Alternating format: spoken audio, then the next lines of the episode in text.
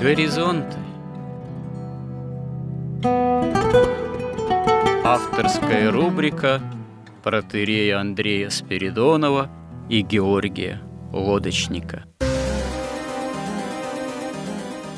Люди, явления, события –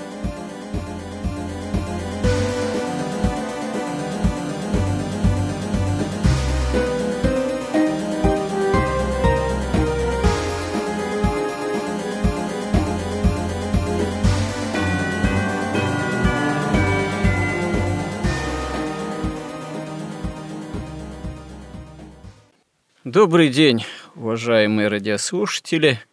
В эфире радио «Благовещение» и в нашей авторской рубрике «Горизонты» я, протерей Андрей Спиридонов, и мой постоянный собеседник Георгий Лодочник. Продолжаем разговор в данном случае на тему о смысле жизни. Мы уже кое-что на эту тему высказали. Ну, стоит заметить, что Тема эта достаточно неисчерпаемая, еще и по той простой причине, что, с одной стороны, сразу же возникает вопрос смыслов, смысла и смыслов, и вопрос, а что такое жизнь, тем более в связи с ее возможным смыслом или смыслами. И здесь, ну, очевидным образом, мы отчасти это уже упомянули, что, собственно говоря, понять кто и что есть человек, невозможно без понимания, кто есть Бог в отношении к человеку и человек в отношении к Богу, а также ну, таким ближайшим следствием вот этого возможного понимания и Бога, и человека, и с точки зрения христианской того, что можно назвать э, богочеловечеством и богочеловеческой жизнью – Ближайшим следствием этого, без чего, в общем-то, нет, видимо, тоже никакого смысла, является понимание любви. Но здесь мы подошли к тому в последнем разговоре, что недостаточно, скажем так, одних разговоров о любви, и мало того, в современном информационном пространстве этих слов звучит уже давно, достаточно много – и можно даже признать и обсуждать как-то это, что, в общем-то, порой эти слова любви, разговоры о любви, они именно превращаются в такие, ну, можно сказать, некоторые словеса, в некоторую такую банальность смысловую в том числе. То есть э, все легко готовы согласиться с тем, что да, любовь – это, в общем-то, самое главное – в том числе не только, конечно же, какая-то земная, там, страстная любовь, но и подразумевается, что любовь высшая, э, любовь духовная. Ну, как один, кстати говоря, афонский старец сказал, что если кто говорит «я люблю», тот должен слышать эхо, и эхо – это на небе. Ну, вот тут э, действительно возникает вопрос, возникает тема, можно сказать, проблема а в современном мире, в нашу эпоху, э, в принципе, вообще, а как подойти к осуществлению на практике того, что есть любовь и христианская любовь. И здесь мы подошли к тому, что для этого, да, необходим конкретный опыт практика жизни, практика в том числе осмысленной христианской жизни, и эта практика нам дана ну, в том, что можно назвать святоотеческой аскетикой.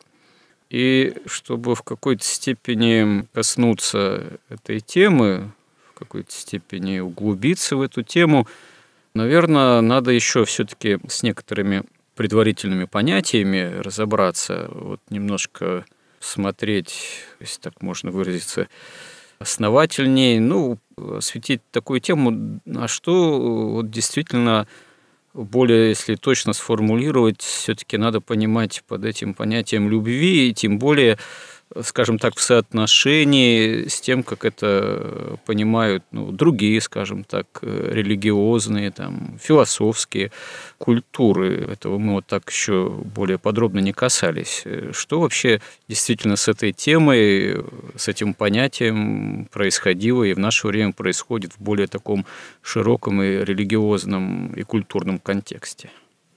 Ну, если мы говорим о том, как вот конкретно человеку приблизиться к истине, как-то начинать постижение истины и обретение любви, то тут, конечно, мы начинаем подходить к вопросу уже как бы к практической жизни.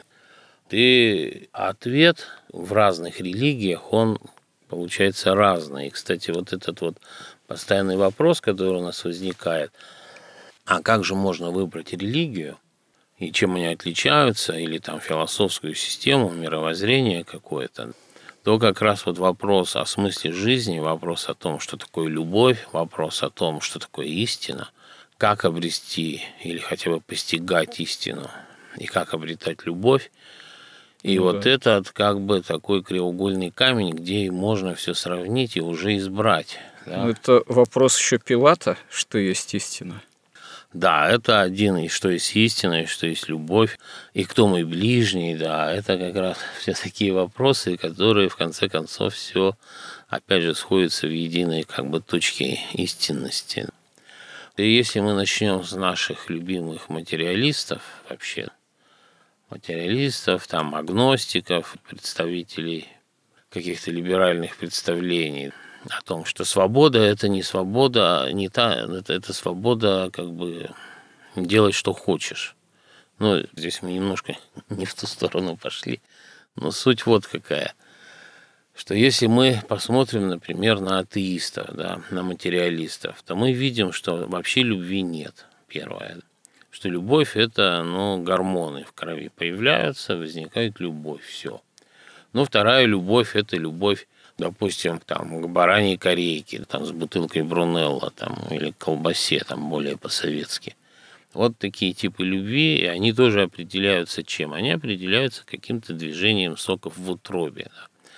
Это движение гормонов, соков, оно создает некие, как говорил Владимир Ильич Ленин, он, который говорил, что реальность, она дается нам в наших ощущениях, в пяти чувствах. И вот когда вы едите баранину, и вот вы чувствуете, что она очень вкусная и хорошо сочетается с красным вином хорошим. Но это с точки зрения атеистов? Или это вообще у атеистов? Это вообще у атеистов. А атеист, он вообще способен на какую-то любовь, э, помимо вот движения соков, так сказать, и гормонов там? Понимаете, конечно, может быть какой-то атеист, у которого, как кто-то там писал... Выходит за рамки своего атеизма. Ну да, что он считает себя атеизмом, но там заповеди Христа у него написаны там на скрижалях сердца, такие есть выражения. Но мы говорим сейчас не как бы о конкретном человеке, а о учении. Ну да, об То есть, если вы настоящий атеист, то, конечно, вы должны понять, что, во-первых, никакой любви нет. Любовь – это то, что нам приятно. Вот, то есть ленинское представление о реальности, значит, принять как-то на, за какую-то разумное, то получается, что когда мы ощущаем что-то приятное, ну вот это что-то такое у нас должно вызывать ответное чувство вроде любви. Вот, что истина, она вообще непостижима, да, но зато радует то, что эту истину можно постигать бесконечно. Да. Например, вот вы видите там лес, и вы как бы можете сказать, это лес. А вы говорите, нет, я не верю, что это лес, я буду изучать вот каждую песчинку, каждую иголочку. И, слава богу, лес настолько большой, что когда я никогда не кончится это познание у меня. Вы никогда не поймете, что это Ну, лес. это что называется за деревьями и не видеть лес в таком случае. Ну да, это то, что касается истины. Значит, истина, как бы она постижима, бесконечно, да, и причем в каких-то своих фактических проявлениях мы можем строить бесконечные модели, которые сами себя опровергают. И в конце концов нас интересует от этой истины исключительно, опять же, комфорт. Процесс еще. Ну, процесс, ну, то есть что... такой уже даже, пусть даже не атеистическое, а скорее агностицизм в этом упражняется, что вот как бы процесс попытки познания истины, он важнее самой истины. То есть истина ускользает, но зато вот Что называется, вот есть некий процесс, и он сам по себе уже имеет значение, а на большее невозможно покушаться. Но этот случае. процесс, он как бы привлекает больше всего ученых, потому что им за это платят деньги, дают диссертации, звания, и он сам по себе для них ценен. Поэтому, ну вот такова истина, такова любовь.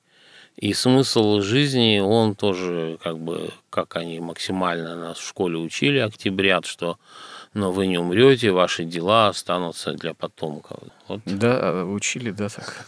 Я что-то не помню вот именно. Таких слов что-то не помню. Один к одному. Ну, конечно, но она останется в ваших делах, в ваших детях. Нет, ну там светлое будущее. Светлое да, будущее. Дело, да. Это будет вклад вот в то будущее светлое, mm. когда человек победит смерть, выйдет на престол. Нет, скорее это, наверное, звучало так, что все-таки умрете, но ваши дела там типа не пропадут, вот останутся из искры возгорится ну, там да, пламя, да, да. то все. Понятно. Вот, что... Да, вы будете жить в памяти потомков и вот в таком вот духе. И тут очень важно, что атеисты, они при этом говорят еще, получается удивительный парадокс, что они говорят, я ни, вот ни во что не верю, я все только знаю, я все беру так сказать, верю только в то, что доказано наукой, и то, что я знаю. Но тут получается, что они не только истина у них вот таким образом недостижима, они могут знать только какие-то не связанные между собой факты. Ну, потом мы об этом уже тоже говорили. Тут такое допущение тоже атеистической веры само по себе, как говорится, не вполне достоверное, потому что на самом деле же наука, она далеко не так многое доказала. То есть наука-то она вообще почти ничего не доказала. Она просто предполагает, а выдает это за доказательство. А вот такой атеизм, позитивизм, он уже давно вооружился, можно сказать, своего рода такой э, или защитной сферой, или наоборот дубинкой, что наука доказала. Хотя... Ну да, британские ученые доказали, есть такая. Но тут получается очень удивительный это парадокс в том, что если притенять материализм, то получается, что человек лишен не только любви, он лишен и разума, и свободы воли потому что то, что происходит у него в голове, это результат каких-то материалистических явлений, каких-то движений вот этих вот в утробе соков, там гормонов, и он всю жизнь живет в какой-то вот такой иллюзии, и он не способен на свободу воли, он не способен противостоять вот этому материалистическому какому-то процессу объективному.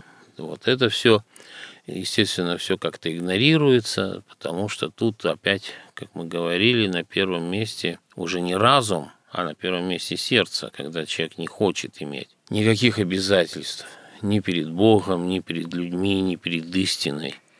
Человек в таком случае, сердце в таком вот границах такого материалистического, что ли, мировоззрения, миропонимания, он, в принципе, не хочет иметь Бога, который ему неудобен который способен его или в чем-то ограничить, или, как говорится, поставить на место, или призвать э, какому-то иному образу и способу бытия. И здесь, кстати говоря, такой вот подспудный материализм далеко не всегда вульгарный. Он, скажем так, покушается на Бога в том смысле, что начинает человека представлять таким, что да, вот человек не может без Бога, поэтому человек сам себе создает Бога, придумывает Бога, рисует Бога, формирует идею Бога, можно сказать, по своему образу и подобию. Не наоборот, Бог, э, так сказать, создал человека по образу и подобию, а человек лепит себе Бога, по своему, так сказать, образу и подобию. И, кстати говоря, иногда это, в общем, вот такой вот иногда идейный постулат, он даже у некоторых великих деятелей культуры, в общем,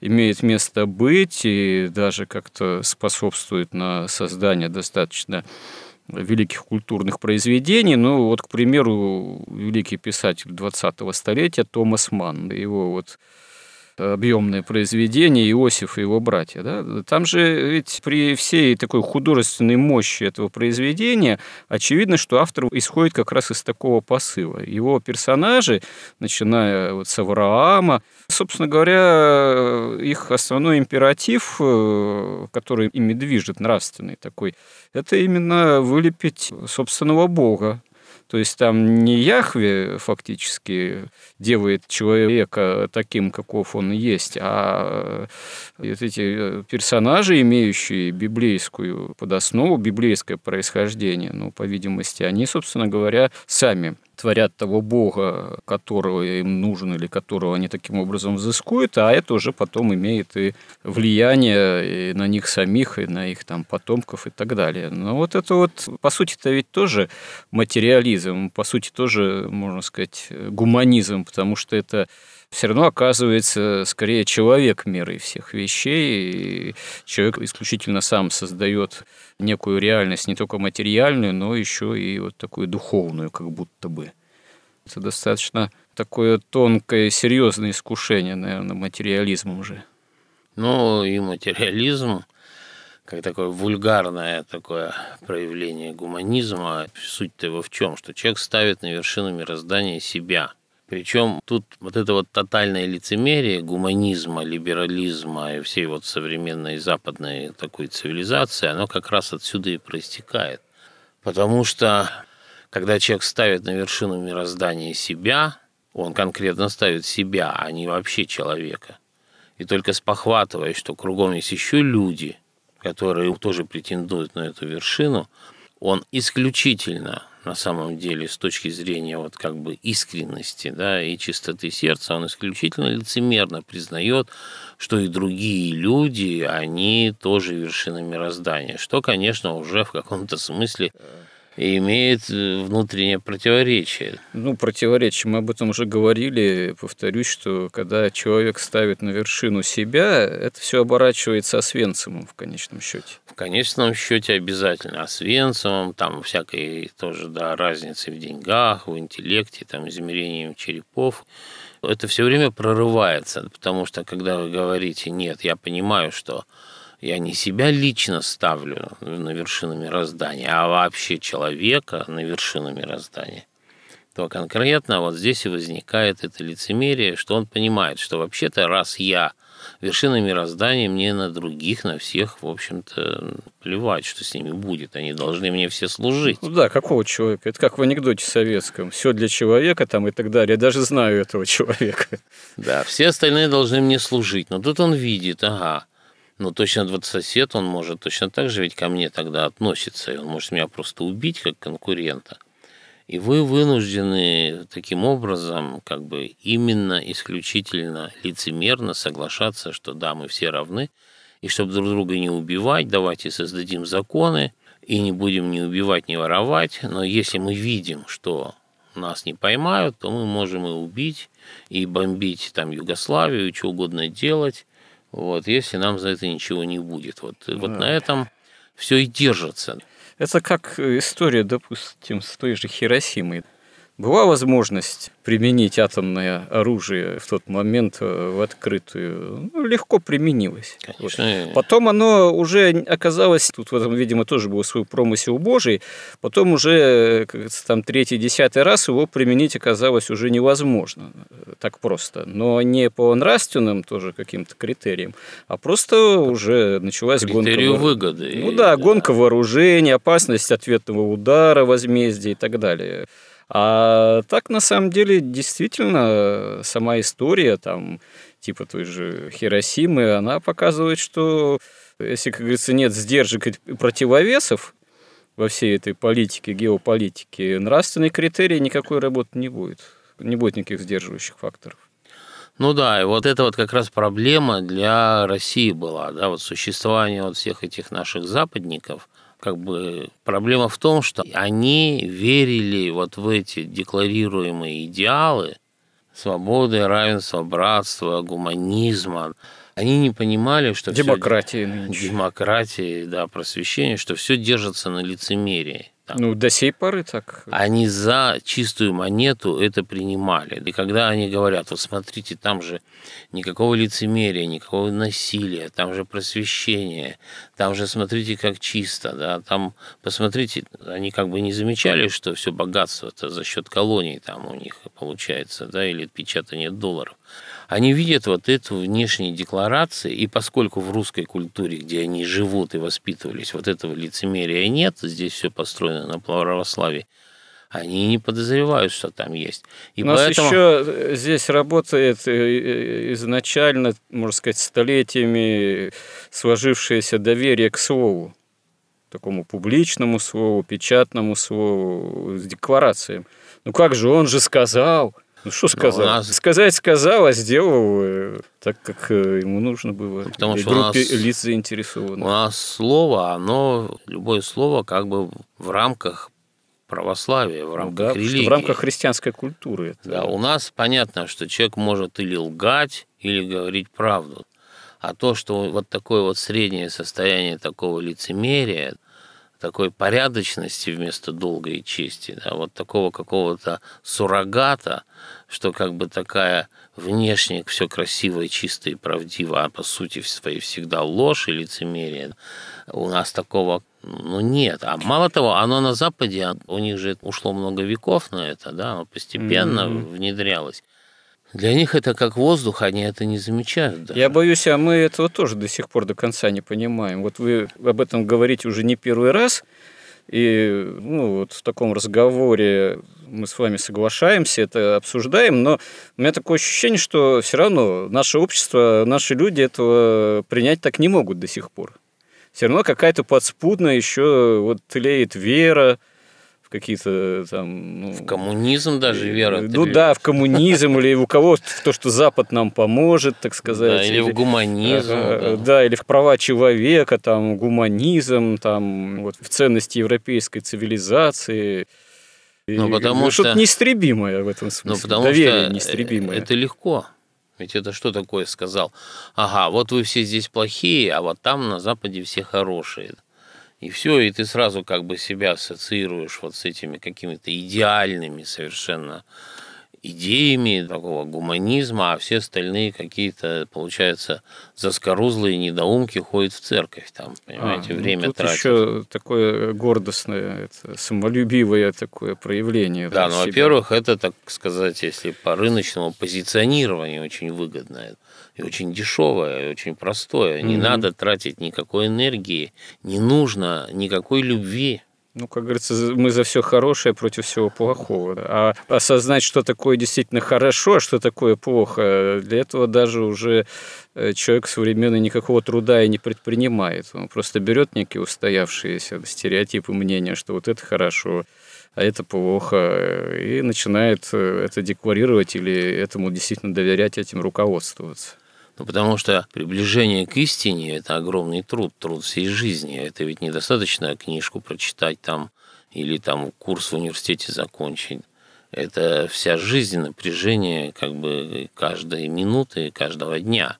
И этим надо заниматься. И если ты встаешь на этот путь, то первое, что ты видишь, что ты не то, что на вершине мироздания, ты ничего не можешь вообще. Ты абсолютно слаб, порочен – ничего не знаешь и знать не хочешь. У тебя постоянно отовсюду лезет какая-то гордость, тщеславие, лень, жадность. То есть ты должен вступать на такой тяжкий... Во-первых, ты должен признать, что ты не вершина мироздания. Ну да, ты должен, во-первых, для окружающих это лицемерно замаскировать свое, так сказать, это свое непотребство, лукавство свое. Это раз. А во-вторых, ты еще и для себя самого должен это замаскировать сам перед собой тоже должен прикидываться, что ты такой хороший, что там стоишь, так сказать. Дело в том, что тут еще работает такой универсальный закон, что если человек считает, что он уже знает что-то, то он уже никогда ничего не узнает и ничему не научится. Вот приходит молодой специалист, например, к вам на работу, и он уже уверен, что он что-то знает. И вы как бы его не учили, он отвергает все. И он никогда ничего не научится, вам приходится его просто уволить. И приходит другой, который говорит, да, он там с красным дипломом закончил там университет экономический, но который говорит, а действительно я ничего не понимаю в экономике и даже в управленческом учете. Он видит и признает это, он начинает учиться, и за полгода он становится специалистом. А здесь вся жизнь для этого. Так сначала, чтобы начать постигать истину, обретать любовь, сначала надо принять хотя бы тот очевидный факт, что у тебя нет ни любви, ни истины, и ты ничего не знаешь, и ты порочен, и ты даже без Бога и не способен без учителя Бога в данном случае, без церкви, ты и не способен ничего познать. И, конечно, это совсем, ну, путь, во-первых, длиннее, тяжелее. Он не такой блестящий, как стать таким оппозиционером, таким прозападным, сразу над всеми, да, и судить с этой, так сказать, как писал Ан Кронштадтский, что сейчас, ну, это было сто лет назад, что сейчас вот новые там молодые люди, окончив там курс каких-то естественных наук в университете считают, что с высоты вот этого знания, вот этой истины, они могут судить Господа нашего Иисуса Христа. Но этим и Христа судят, как мы знаем, латынь. Ты еще надо учесть, что тогда, э, сто лет назад, образование это все-таки было посерьезнее, ну, чем было. сейчас. Там еще как бы пытались именно оперировать смыслами. Сейчас-то принципиально это исключается из образования.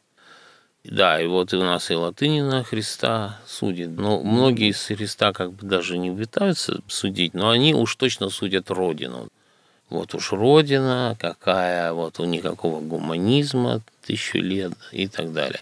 Поэтому эта позиция такая простая, это позиция такой слабая очень, такая, в общем, какая-то рыночная, но это очень все понятно. Но мы так что-то увлеклись, но подвести... Это к общим представлениям о понятии любви в том числе. Ну да. Мы есть... хотели еще коснуться все-таки таких общих еще пониманий общего э, в других религиозных там системах. Да, да, да, да, да. Поэтому подведем итог, что вот материализм, гуманизм, это что он говорит? Любви нет, по сути дела, как бы он ни врал. Истины нет, как бы он ни врал. Свободы воли нет и разума нет. Есть только выгода, удовольствие, которые мы получаем через наши пять чувств, как объективную реальность или какие-то страдания. И надо бежать от этих страданий в сторону удовольствия. Все кончится смертью, но, по крайней мере, не будет страданий. Ну, вот как-то вот примерно так. Хотя мы боремся за то, чтобы бессмертно получать удовольствие бесконечно да, через наше тело. Ну, надо это оптимизировать. Да, а вот в ответ на это, ну, может, немножко забегая вперед, Иоанн Лествичник, он говорил, что такое покаяние. Может, и без покаяния вообще невозможно никакое познание. Он говорил, покаяние – это добровольное лишение себя плотских утешений. То есть это прямо противоположный путь христианский. Прямо противоположен он и гуманизму, и материализму. Дальше у нас, конечно, тоже, что очень просто, это буддизм, который просто говорит, что индивидуальное существование – это ошибка, все страдания из-за того, что единое целостное существование разделилось на частности, на какие-то у которых обрели свободу воли, свободу разума, и вот они страдают, и надо заново опять вернуться. Тоже речи там ну, а где здесь любовь? Можно сказать, что а это просто тоже... чисто эгоистическая позиция, ну, это... такая негативистская. Так сказать. Она даже, я бы, конечно, несравнима, на мой взгляд, выше материализма и гуманизма, потому что она хотя бы... Более в честная. ней есть какая-то, да, интеллектуальная какая-то и честность, и красота, потому что если у вас нет Христа, опять забегая немножко вперед, да, ну, то да. в принципе вам ничего не остается. Ну да, если истина не во Христе, но Христа нет, да, буддизм не рассматривает Христа то и даже не применительно к буддизму все бессмысленно тогда. Если все бессмысленно, а что остается? Нет, надо избавиться от этого ну, вот да. страданий. Если не застрелиться, так развоплотиться, да, но там же не развоплощение, там надо как бы за счет собственного развития, собственного просвещения осознать, что это все иллюзия. И там вместо любви сострадания... Ну, прийти к нирване как небытию же, в этом, в этом смысле, даже не развоплотиться, а расструктурироваться. Ну, раствориться в раствориться, едином, да. да, стать частью единого, ну, да. совершенного какого-то разума и что-то в этом духе. По крайней мере, вот тоже такие представления ну, это тоже Чехов. Ну, если буддизм выбирать. будет понятием любви оперировать, он, наверное, он будет вполне способен э, в угоду как окружающему может? миру там что-то говорить о любви к ближнему. Нет, но если мы возьмем вот определение любви, даже не определение, а описание любви апостола Павла, когда любовь там не ищет своего, долго терпит, все покрывает, радуется истине, и, там, не радуется неправде и так ну, я не буду ее все приводить, то, конечно, в буддизме просто ему неоткуда взяться. С какой стати? там милосердие к тем, кто... Вот ты уже получил там второе просвещение. И ты уже понимаешь, что все это, ну, иллюзия, там, допустим, ты, а там, кстати, тоже аскетика очень ну, да, да. мощная, что ты да. вот от этих вот, от власти вот этих вот пяти чувств ленинских, да, человек освобождается от мира, от плотских там влияний, он становится сравнительно, ну, достаточно бесстрастным. И когда он видит, как другой человек, который не постиг и даже не прошел и первого просветления, мучается, да, страдает, вот мучимый этим материальным миром, он ему сострадает. Он понимает, что объяснить ему вот так сесть и объяснить, в чем истина, нельзя, что он должен пройти свой, в этом смысле очень как бы похоже и на настоящий христианский путь. Вы не можете объяснить. Это целая жизнь. Это вот апостол Павел говорил, он говорил, что вот ты должен проповедовать, ты должен сказать истину. Но ты не можешь человека заставить ее принять это, я немножко уже от себя. А он говорил так, ты должен сказать истину и надеяться, что Бог ослабит вот эти сети сатаны, которыми он опутан. Потому что если Бог не ослабит эти сети, человек не может истину воспринять. Точно так же писал Дионисий Арипагит, к которому мы все время возвращаемся. Он писал, что ты только вот то, что я тут все тебе рассказываю, не говори внешним, потому что когда ты им скажешь вот эти сокровенные истины, а они их не примут, они примут тогда тем более тяжелое осуждение. То есть невозможно, потому что поскольку истина постигается не одной только логикой, но сердцем, покаянием, смирением, терпением и вообще крестом, через принятие креста, только так она постигается, то вы не можете сесть напротив человека, объяснить ему – невозможно абсолютно. Вы можете сказать, но не можете объяснить. И вот тоже и понимают и буддийские просвещенные, и у них возникает чувство сострадания. Ну да. У христиан чувство любви. Но тут, конечно, все дело в Иисусе Христе, как тоже тут сразу вспоминается. Вот фильм «Монах, «Монах и бес», да, и там бес, когда показывает монаху там какие-то там высеченные фигуры там в храме, и монах его спрашивает, а что это за боги? Он говорит, а, все боги похожи друг на друга, один ваш ни на что не похож. Поэтому, если человек, ну, мы можем коснуться немножко ислама, где тоже о любви говорится, но, собственно, там акцент сделан на послушании Богу, на том, чтобы следовать Его воле, творить Его волю, где как бы совершенно отсутствует там какая-то система догматов и откуда это все берется – как познать волю Бога, потому что воля Бога и есть истина. Это все как бы опускается, но зато ну, расписывается день очень подробно. Как Такое встать, ветхозаветное как, понимание ну, да. любви в этом смысле, как послушание Богу, следование Его воли. В общем, ну, достаточно об истине простое. вообще как бы речи там не идет, что ее надо еще постигнуть, да, потому что, ну, истина написана в Коране, и, в принципе, и все. Как-то так, совсем кратко. Да? А на самом деле без Иисуса Христа вообще говорить невозможно ни о любви, ни об истине, ни о свободе даже, воле, ни о свободе как таковой. Ни о чем нельзя говорить. Но здесь проблема в современном тоже мире, что ведь э, именем Христа могут же вооружаться не только те, кто действительно его право исповедуют и своей жизнью свидетельствуют, на самом деле. Это скорее такое более редкое явление. А всякие сектанты, допустим, протестанты, там, харизматики, не знаю, там какая-нибудь вообще уже седьмая вода на киселе по отношению, собственно говоря, к настоящей христианской жизни, но очень легко именем Христа вооружаются и так сказать, аллилуйя вперед. И почему, в особенности в начале 90-х годов, ну и вообще в 90-х, да и до сей поры, когда к нам поток хлынул,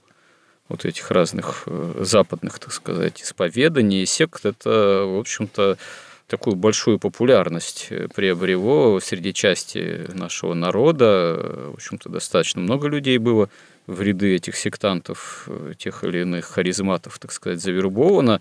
Но прежде всего, как мне представляется, это громкими криками о любви, вот, и псевдо такой вот эмоциональной атмосферой якобы любви и заботы о тем, кто вот кого они хотят в свои ряды завербовать. Но ведь это же не, собственно, настоящая это божественная христианская любовь, это, опять же, подмена.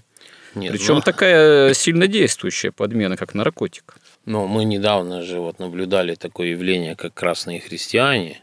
То есть это уже как бы цинизм, на мой взгляд. Да ну, и красные, и розовые. Там, вот, суть угодно. в том, что ну, они говорят, ну а какая разница? Да, ну большевистский красный проект не получился. Почему не получился?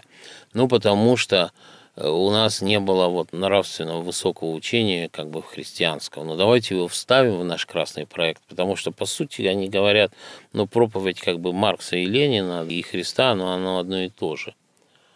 Потому что их совершенно истина не интересует, их интересует революция, там, коммунизм или какая-то своя цель, или победа красного проекта. Но точно так же и еще множество всяких либералов, либеральных течений, всяких сектантов, которые используют и это вот. Ну, потом мощные неоязыческие, синкретические, Или... так сказать, э, все эти течения, все там а-ля Балаватские, а-ля Гуржиевы, а-ля Кализовские, прооккультные э, такое движение синкретическое. Это же тоже довольно мощное явление. Правда, как правило, они так Христа-то ими не эксплуатируют, хотя тоже могут использовать. По крайней мере, чаще всего там во главе угла-то он не ставится, заодно, может, как-то присоединяется, но тоже это все лицо. А уж понятием любви-то они, этот вот неоязыческий синкретизм-то он непременно будет. Да, но мы можем вспомнить Льва Толстого, с которого вообще мы начали весь этот цикл который вообще написал свое Евангелие, да, и написал своего Христа, и свою любовь, и особенно тоже вот там же как бы Левин, Левин, который как бы в смысле прототип самого Толстого Вани Каренина, и когда он влюбился, и когда он решил венчаться, и вдруг он с ужасом понял, как же быть, нужно же причащаться, чтобы венчаться, а я же не верю, во Христа как Бога, я не верю в причастие. Ну да. Как же мне придется лгать тогда, получается, кому-то? И это как бы остается все неразрешимым. Вот в том-то и дело, что и в мусульманстве Христос пророк. И, но это не Христос. Христос – это Бог, воплотившийся, который принес себя в жертву, в искупление человечества, и который был распят, и который воскрес, и который тайная вечере перед распятием же он установил, ведь она тайная не потому, что они прятались, и Христос ни от кого не прятался. Она тайная, потому что он завещал вот эти таинства, он завещал вот литургию. И если вы говорите, что мы христиане, и игнорируете литургию, но это, конечно, никакое не христианство вообще. Мне само слово «завещал» не очень нравится, если его брать в обыденном контексте. Ну, не завещал, ну, установил. Он установил, он нам даровал. Э, завещал, скажем так. А то это, уходя от нас, товарищ Ленин там завещал. Ну, ну, это от слова «завет». Да, завет. Тут это разное понимание да, одного и того же слова. Ну, в общем, да, но вот э, тут приходишь к выводу, что вообще вне Христа и вне ясного его исповедания и вне э, жизни во Христе или попыток этой жизни настоящей во Христе, все-таки любовь, она становится понятием спекулятивным. Им можно спекулировать как угодно на э, самой разной почве, начиная от атеистической, заканчивая там какими-то каким-нибудь там New Age современным и так далее и тому подобное. Очевидно, что действительно вот само рассмотрение даже понятия о том, что такое настоящая любовь и что такое жизнь, ее смысл применительно вот к осуществлению этой любви в жизни человека, возможно, только истинным образом во Христе. Ну, ну да, вне Христа – не может быть невозможно. Нет ни любви, ни истины, ни свободы настоящей. И разума даже нет. Ну подделки возможны, спекуляция любая возможна, а вот настоящая жизнь, осмысленная по-христиански и осуществляемая по-христиански, она все-таки тогда неосуществима в истинном Да, качестве. поэтому если кто-то решил, вот мы решили начинать постижение истины, как вот э, святитель Филарет Московский говорил, что э, жажда ума, истина – это его глад и, и, в общем, голод, что ум человеческий непрестанно жаждет истины. И вот если мы решили эту истину искать, то первый шаг – это, конечно, принятие Христа, вера во Христа и вера Христу – без которой ни о какой истине речи просто даже начинать бессмысленно. Это все будет ложь, какое-то лицемерие, какое-то кручение, верчение, как бы, потому что ни, никогда у вас не сойдутся концы с концами какой-то Левина, которого Христос был как бы просто... Ну, или как у самого Толстого. Как у самого Толстого, Тоже да. В этом смысле концы с концами Будди... не сошлись. Да. да, как у буддистов, материалистов, там все время будут все концы торчать. Поэтому Первое – это надо поверить во Христа. Если вы в Него поверили, то первое, что как можно верить в Христа и не ходить на литургию, ну, не причащаться. Я думаю, это мы, это тема уже для последующих разговоров в данном таком контексте, а так мы попытались сегодня, ну, в данном вот этом разговоре рассмотреть достаточно такие серьезные, что ли, связанные с понятием любви смыслы, ну, вот насколько получилось, насколько Бог дал. Спасибо за этот разговор, а продолжим, если будем с помощью Божией живы, здоровы, в следующий раз этот разговор, эту тему о смысле жизни. Ну, прежде всего, конечно, с христианской точки зрения. Храни Господь. Горизонт на радио Благовещение.